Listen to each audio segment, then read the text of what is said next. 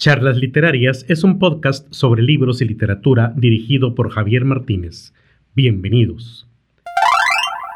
Hoy eh, vamos a hablar acerca de Prometeo encadenado y el teatro griego. Mi nombre es Javier Martínez y empezamos. Lo primero es hablar acerca del género dramático porque eh, pues obviamente ese es el tema de hoy. Por, eh, lo importante es aclarar que drama no significa tragedia. Muchas veces en el lenguaje coloquial decimos que algo es dramático, por así decirlo, o por dar a entender que algo es trágico. En otras palabras, que algo tiene un final eh, negativo para el personaje principal. Sin embargo, drama lo que significa es que algo está pensado y hecho para montarse en teatro. Eso es de hecho, esa es la característica principal del género dramático.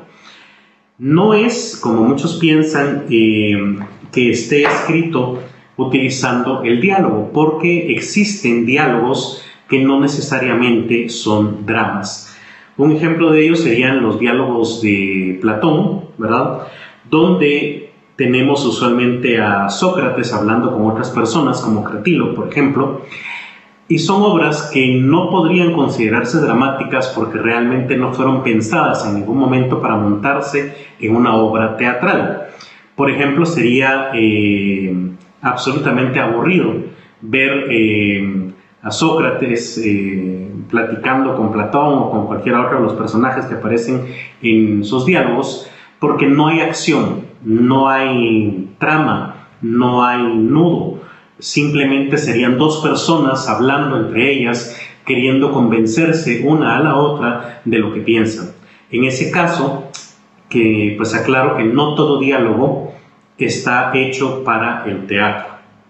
Lo mismo eh, pasa perdón, también con Fausto de Goethe, que tampoco, aunque está escrito a manera de diálogo, no es una obra para presentarse en el teatro Primero porque en su momento se pensaron algunas escenas que simplemente eran imposibles de presentarse en un teatro, como que un perro se convirtiera en un ser humano, eh, o bueno, Mefistófeles obviamente, cosa que hoy por supuesto podríamos hacer fácilmente con los efectos especiales, pero recordemos que la obra ya tiene algunos siglos encima, y eh, aunque se pudiera hacer, como decía, la obra es demasiado larga para poderse montar en escena. De hecho, me parece que eh, hubo para un aniversario de la obra o de Goethe, no lo recuerdo, en Alemania se intentó montar en la televisión nacional y si no me equivoco duró algo así como 18 horas.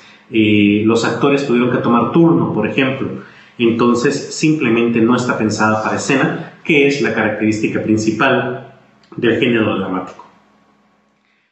Entonces, teniendo claro qué es el, drama, vamos a pasar a hablar acerca del teatro griego que tiene su origen en el siglo VI o V antes de Cristo, ¿verdad? Eh, concretamente en la región llamada Ática, ¿verdad? Y su origen está en las fiestas dionisíacas, ¿sí? Eh, este es un dato interesante. Durante la época de la vendimia, que es cuando se puede cosechar la uva para, obviamente, hacer vino, los griegos tomaban algo así como unas largas vacaciones. ¿sí? Eh, se cosechaba la uva, se generaba el vino y cuando el vino ya estaba preparado, simplemente se detenían todas las actividades laborales al menos y los, eh, como el vino se echa a perder eventualmente, los griegos simplemente paraban todo y tenían varios días donde simplemente se dedicaban a beber vino en exceso. Estas eh, fiestas estaban íntimamente relacionadas obviamente con el dios del vino, que es Dionisios para los griegos y luego los, eh, los romanos lo adoptaron y le cambiaron el nombre a Baco. Y eh, recordemos que Dionisio, Dionisio tiene una característica interesante. Resulta que es el último de los, de los dioses griegos obviamente nace de una infidelidad del dios Zeus eh, hacia la diosa Hera, que era su esposa, y entonces para que Hera no se enoje con, eh, él y no mate al muchacho, Dionisio, eh, perdón, Zeus termina de engendrar a Dionisios en su muslo y luego cuando está ya a punto de nacer va a la tierra de los sátiros y les pide a ellos que lo cuiden, que cuiden al niño. Entonces, eh, de esta manera va a estar escondido, va a ser anónimo, digámoslo así, ante los ojos de Hera, y entonces los sátiros lo hacen. Pero recordemos quiénes y cómo son los sátiros. Los sátiros son aquellos personajes que tienen cuerno de cabra, eh, barba de cabra también o de chivo, y que a partir de su cintura hacia abajo son también eh, cabras. Si ustedes piensan en el sátiro actualmente es la misma forma de, em, del demonio, ¿sí? o del diablo, por así decirlo. Esto no es casualidad, esto de hecho es eh, a propósito porque los primeros cristianos efectivamente cuando estaban eh, tratando de hacer que los paganos que realmente habían tenido la religión griega, que los paganos olvidaran todos sus ritos anteriores y se convirtieran en cristianos, la verdad es que no hubo mucha oposición, especialmente porque el imperio romano se había vuelto cristiano. El principal problema eh, era que no olvidaban a sus dioses, especialmente a los más queridos. Y dentro de los más queridos estaba, por supuesto, Dionisio. ¿Por qué? Porque simplemente era el dios de vino, pero también era el dios de, del instinto y en sus ritos, además de beberse vino, había orgías. Entonces, eh, obviamente los romanos no querían olvidarse de este dios y entonces los primeros cristianos satanizan absolutamente todo lo que tiene que ver con Dionisios y lo primero de ellos son los sátiros. Y aparte, eh, prohíben toda eh, muestra de teatro que también estaba íntimamente relacionada, como decía, con este, con este rito.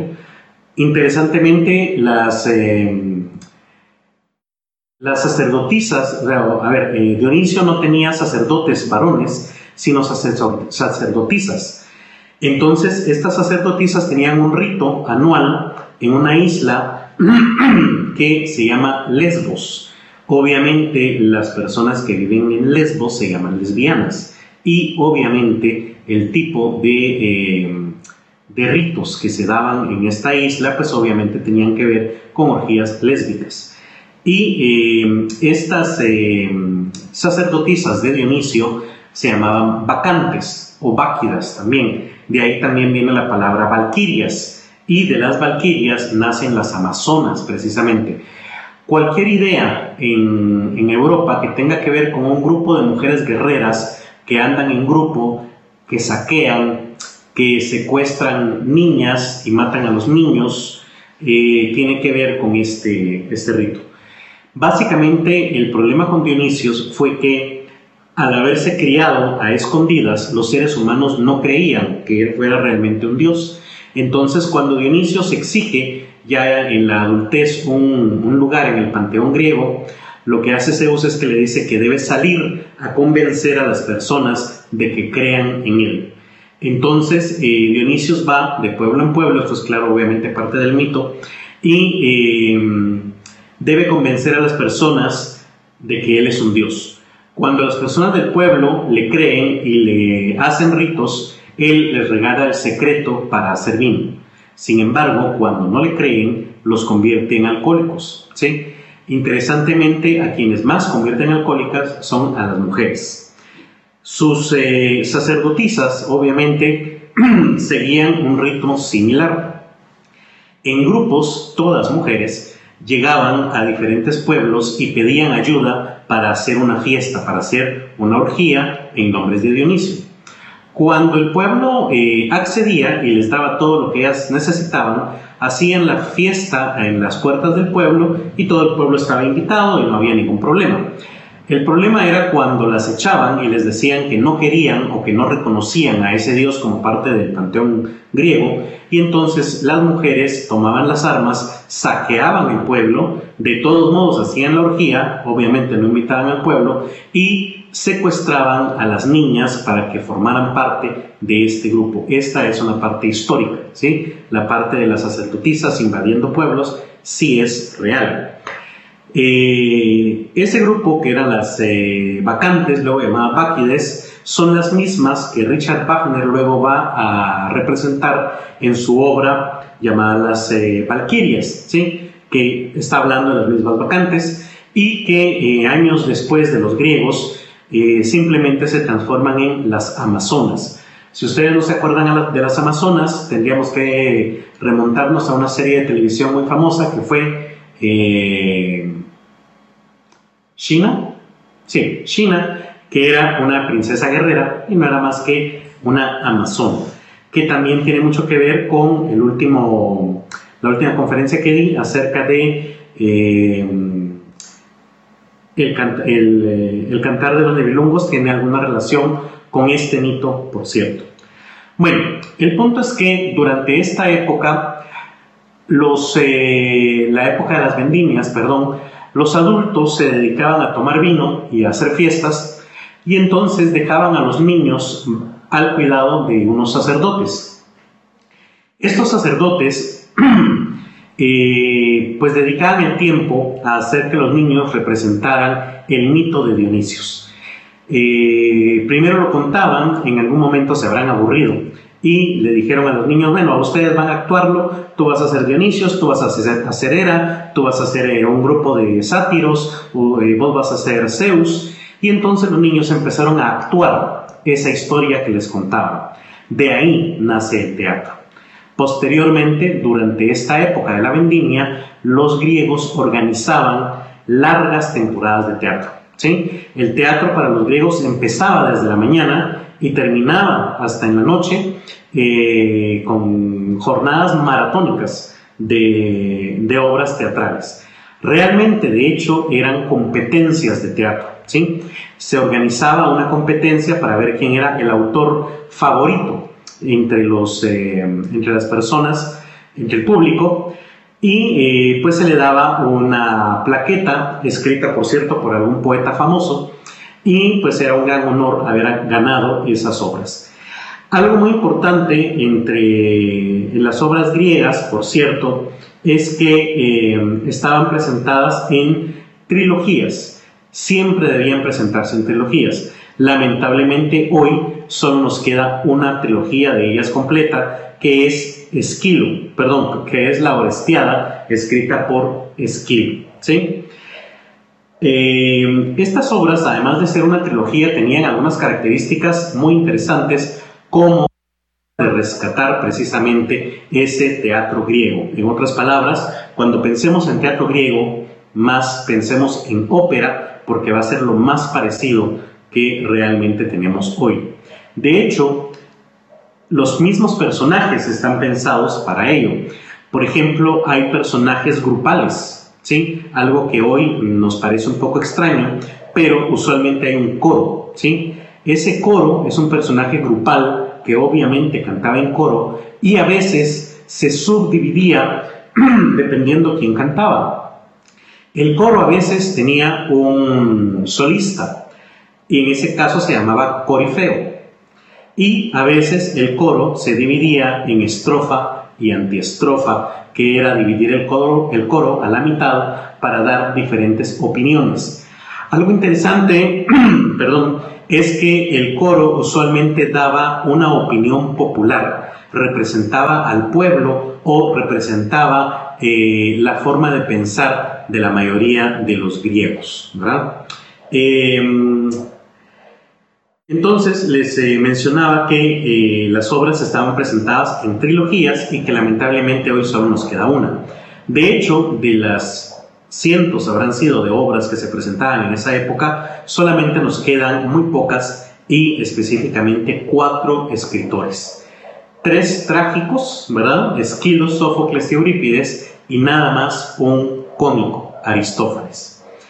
Entre los trágicos está Esquilo, que es el más viejo, el más antiguo, y como les decía, de él es la Orestiada, que es la última, la única eh, trilogía que tenemos, ¿verdad?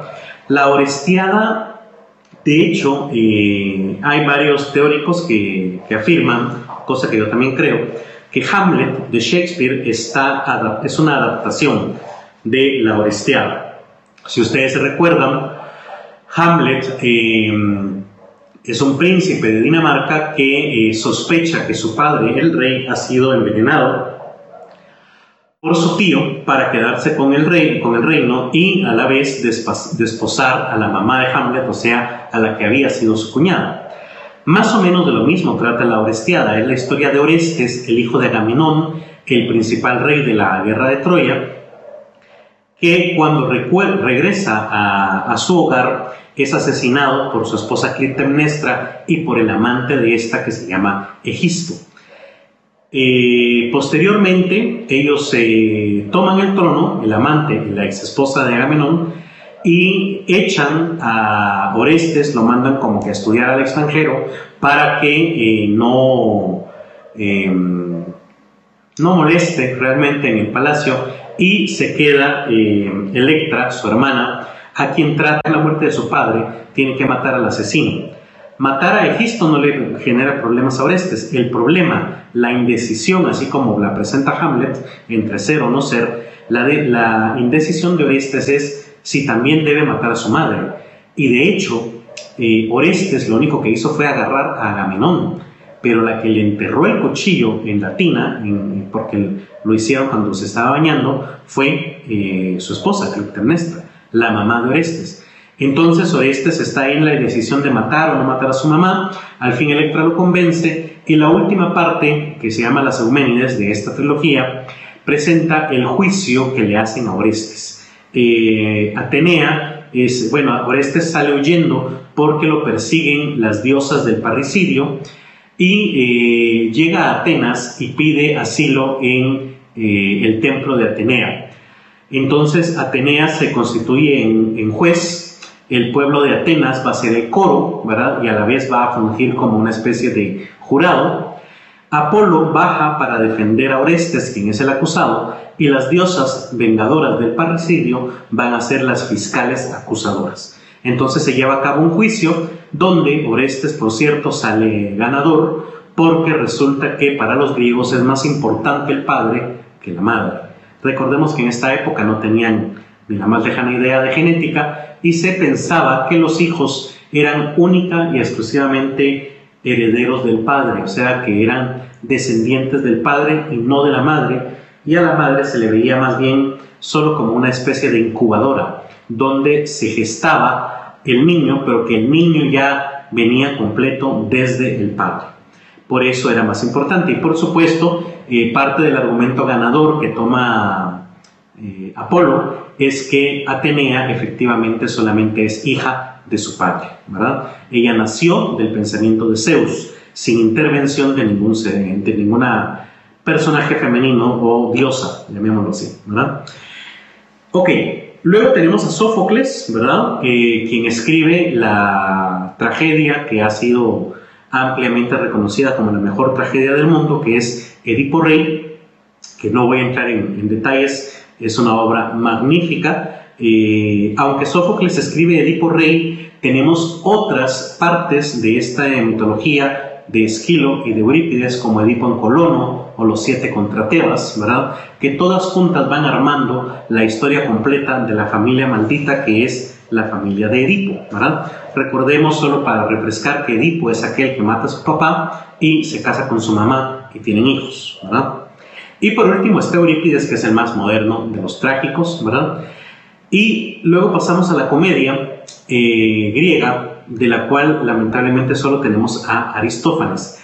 ¿Qué pasa con la comedia griega y por qué no es tan conocida como la tragedia? Bueno, resulta que la tragedia griega, perdón, que la comedia griega es más como un, eh, espero que la mayoría de los que me estén viendo ahorita sean de Guatemala, porque la comedia griega es muy, muy parecida a la elección de rey feo de Lusaka. Yo no sé si alguna vez han ido, pero es muy parecido, sobre todo cuando la celebraban en, en el teatro al aire libre. ¿A qué me refiero? Son chistes de mucha, mucha carga sexual eh, que a algunos les podrían parecer malsonantes. En otras palabras, quiero decir que usan malas palabras. Pongo esto entre comillas porque por supuesto sabemos que no existen malas palabras, sino palabras malsonantes o eh, inapropiadas en el contexto. El punto es que son chistes de mucha carga sexual, con muchas palabras oeces y sobre todo que hacen referencia a la política y al momento coyuntural que vive la sociedad.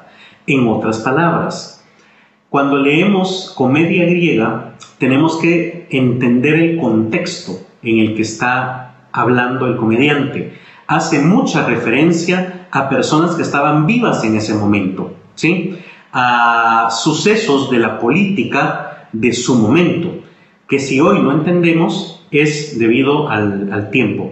Piensen ustedes, y este es un fenómeno latinoamericano, eh, el teatro, lamentablemente en casi toda América Latina y especialmente en Guatemala, ha terminado siendo de ese tipo de teatro que le llaman teatro del jajaja o de la risa fácil, ¿verdad? Que es parecido a esta comedia, pero que muchas veces también tiene referencia a eh, momentos coyunturales, ¿verdad?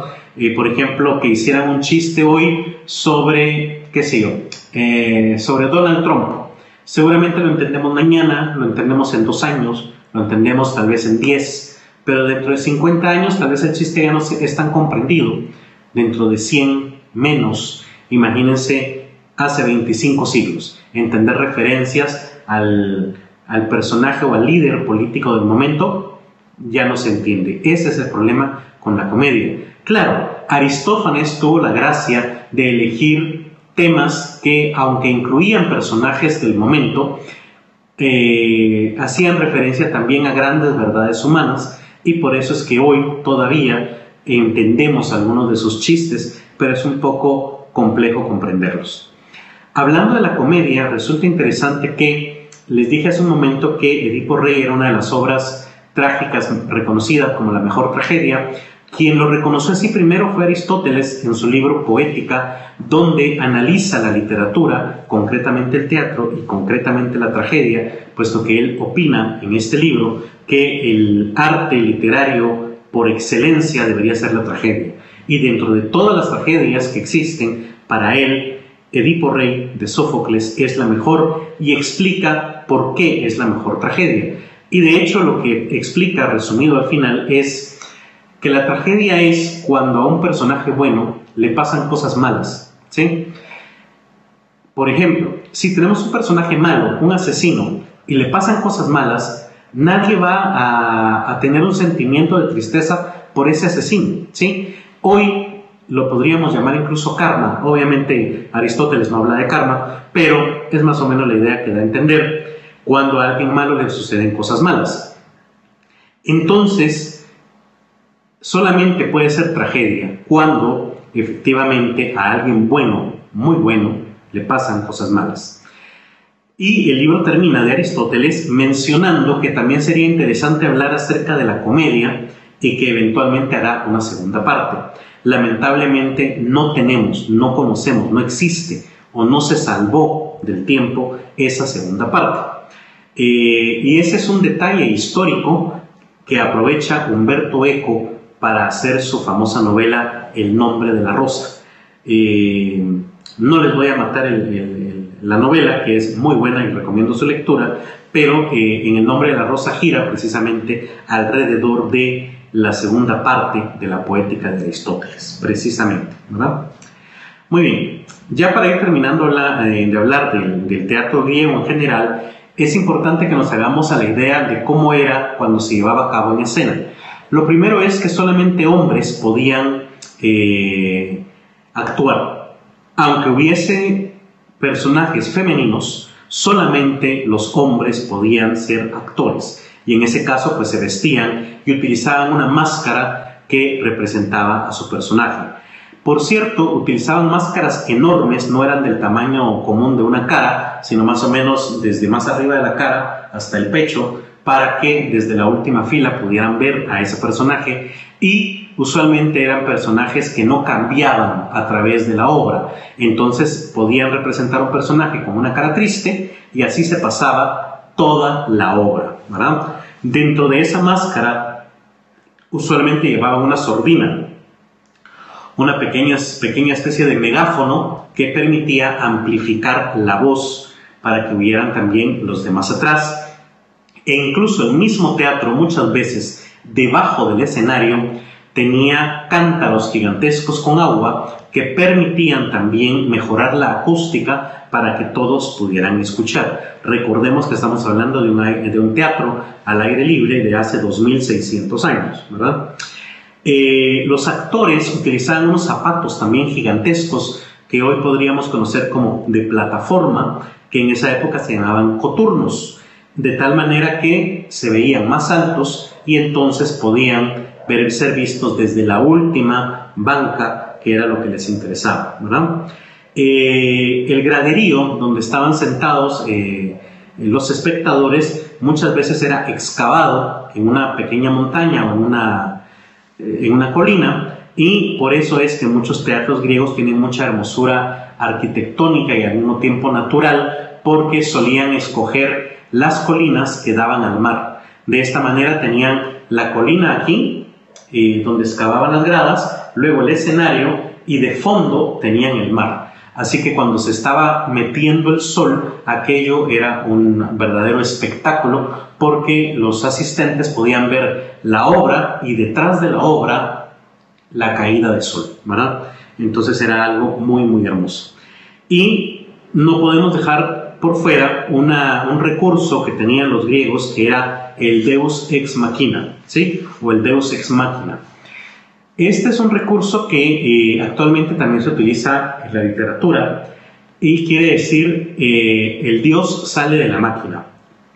En otras palabras, y eso lo menciona Aristóteles, por cierto, en su poética, algunos escritores de teatro llegaban a tales enredos eh, en la trama, ¿verdad? Y llegaban a hacer un punto de tensión tan alto y tan complicado que realmente ya no había cómo resolver la situación.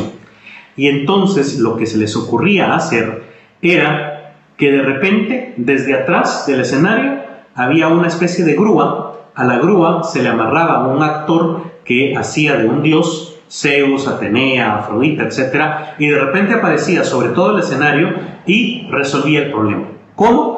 aclarando cuál había sido la verdadera intención del personaje, aclarando por qué había habido un malentendido, no sé, diferentes cosas que hacía, pero de esta manera resolvía fácilmente sin necesidad de que el autor o el escritor tuviera que resolverlo por medio de personajes. Era una especie de licencia poética.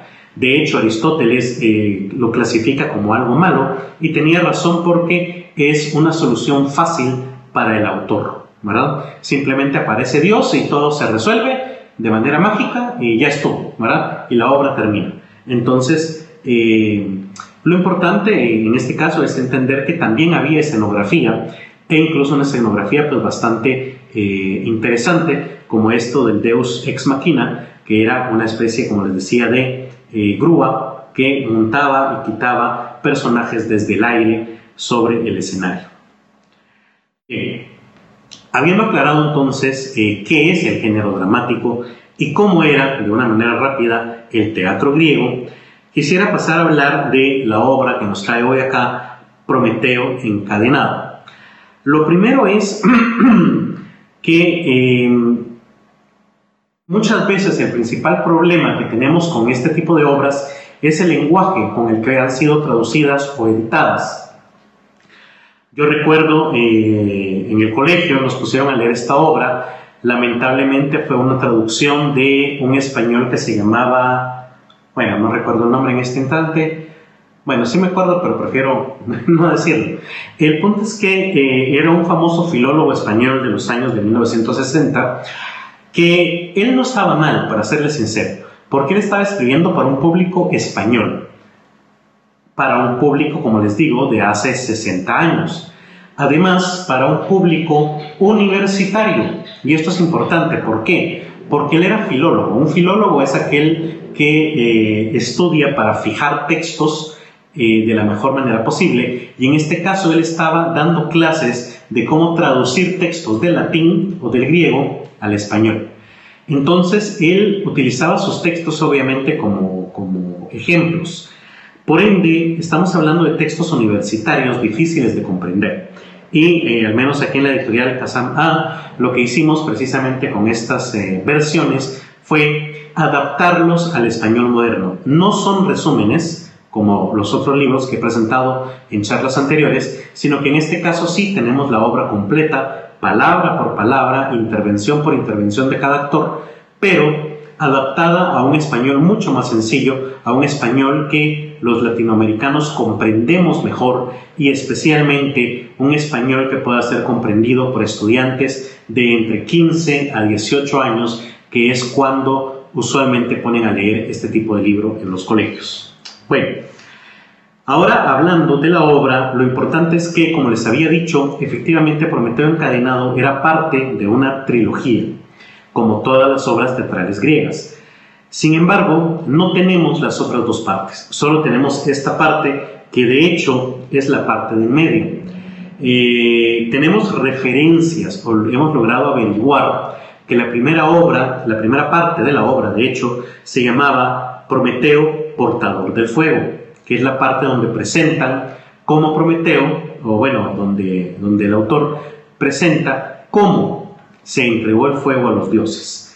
La segunda parte es esta, Prometeo encadenado, que describiré en un momento. Y la última es Prometeo liberado, que nos narra cómo Prometeo logra resolver su gran problema. Para continuar tenemos que entender quién es Prometeo. Prometeo es un titán. Un titán es, eh, no es un dios, sino que es un titán, es otra cosa, es, eh, es un tipo de ser gigantesco capaz de enfrentarse a los dioses y de hecho es más antiguo que los dioses del Olimpo griego que conocemos.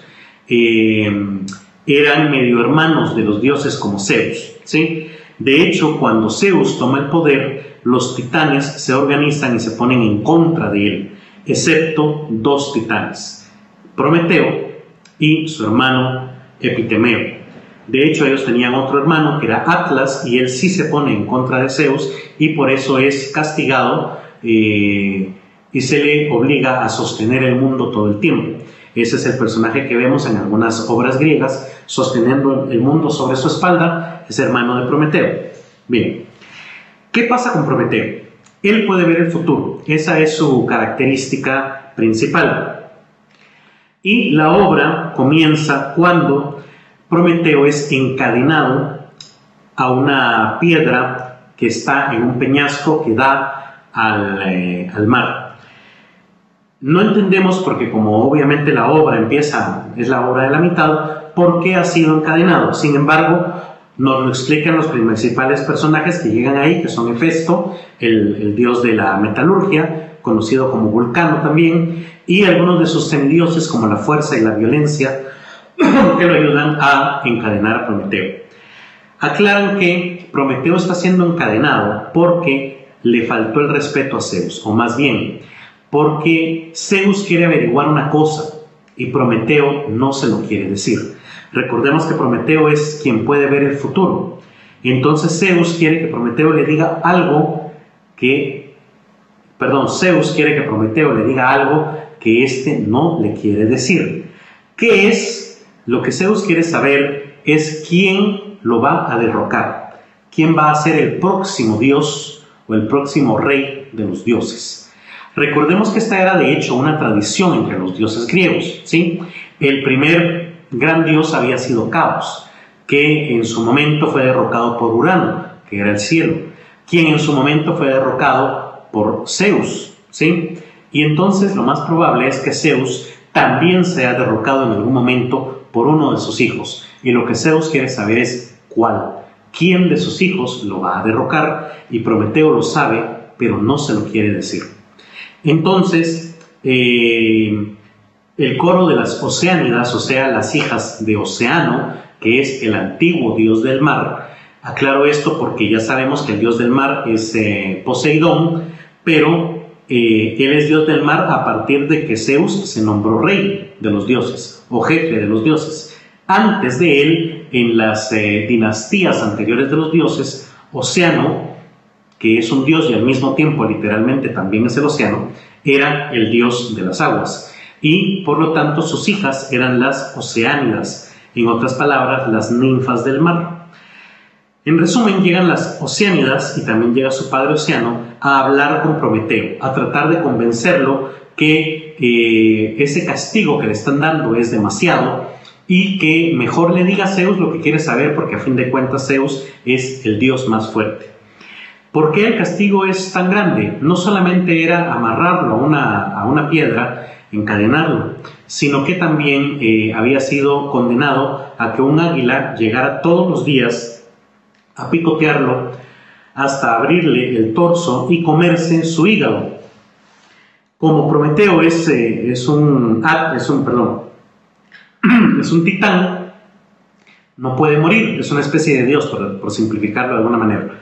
Entonces no puede morir y eh, pues cada noche se regenerará su hígado y al día siguiente volverá a llegar el águila a comerle esa, esa parte del cuerpo. Eh, Prometeo está necio en que no quiere decir qué va a pasar.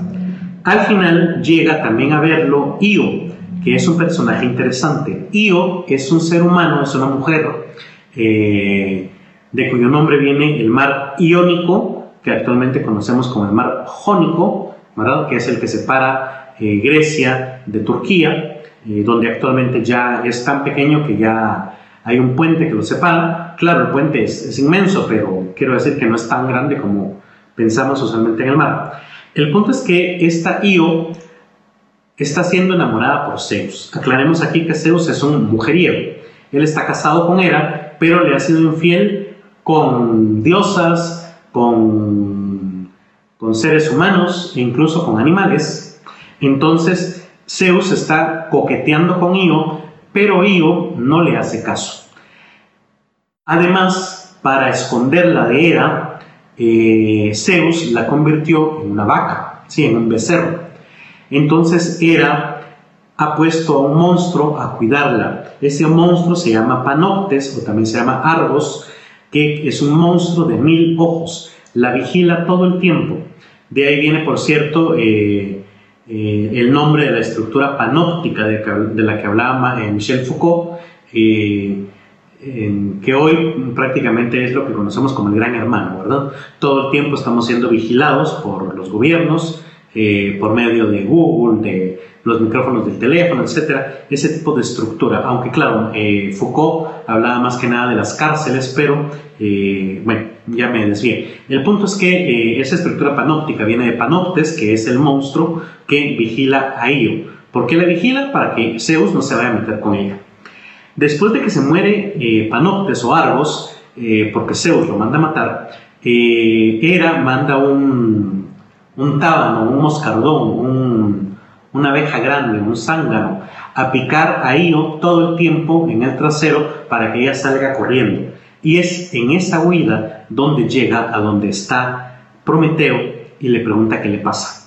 Entonces Prometeo decide contarle a ella la verdad y le relata toda esta historia que les he dicho y además le dice, yo a ti te voy a contar una verdad. A ti te va a tocar atravesar el mar Iónico, vas a tener que seguir huyendo hasta prácticamente llegar a Egipto y ahí vas a encontrar por fin descanso, te vas a casar, vas a tener hijos en algún momento vas a un grupo de tus descendientes van a regresar a Grecia, que van a ser las Dardanias, y ellas van a matar a sus esposos griegos, exceptuando a una. Esa que no mate a tu esposo, de, a su esposo, de ella va a nacer el descendiente que va a ser el que le va a quitar el trono a Zeus. ¿Quién es ese personaje? Es Hércules. ¿sí?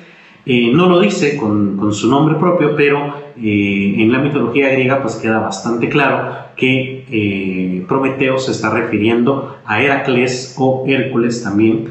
Y entonces se lo cuenta, pero solamente ella lo va a saber. Y entonces la obra termina en que Prometeo no está dispuesto a revelarle a Zeus quién, cuál de sus hijos lo va a traicionar y le va a quitar su poder. Y entonces la obra que lamentablemente queda ahí, obviamente en la tercera parte hubiéramos sabido qué es lo que sucede o cómo es que Zeus convence a Heracles de que no lo mate o por qué Heracles no termina matando a Zeus y tomando su poder, pero lamentablemente ese libro está perdido en la historia. Entonces esa es la idea de Prometeo encadenado y eh, un poco acerca de el teatro griego, los invito a leer, eh, si no pueden esta obra, cualquier obra del teatro griego, la verdad es que es bastante interesante. Si quieren otras recomendaciones que no sean estas, pues les recomiendo La Orestiada, que les repito es la única trilogía que tenemos hoy y de la cual sale Hamlet de Shakespeare, o Edipo Rey, que según Aristóteles en su poética es la mejor de las tragedias. Pero al menos aquí en editorial Kazam A tenemos Prometeo encadenado en versión impresa, como está esta, o eh, también en versión ebook. Muy bien, eh, gracias por su tiempo, eh, espero que hayan aprendido bastante y nos vemos el próximo viernes a la misma hora con otro tema. Charlas Literarias es un podcast producido por la editorial Kazam A.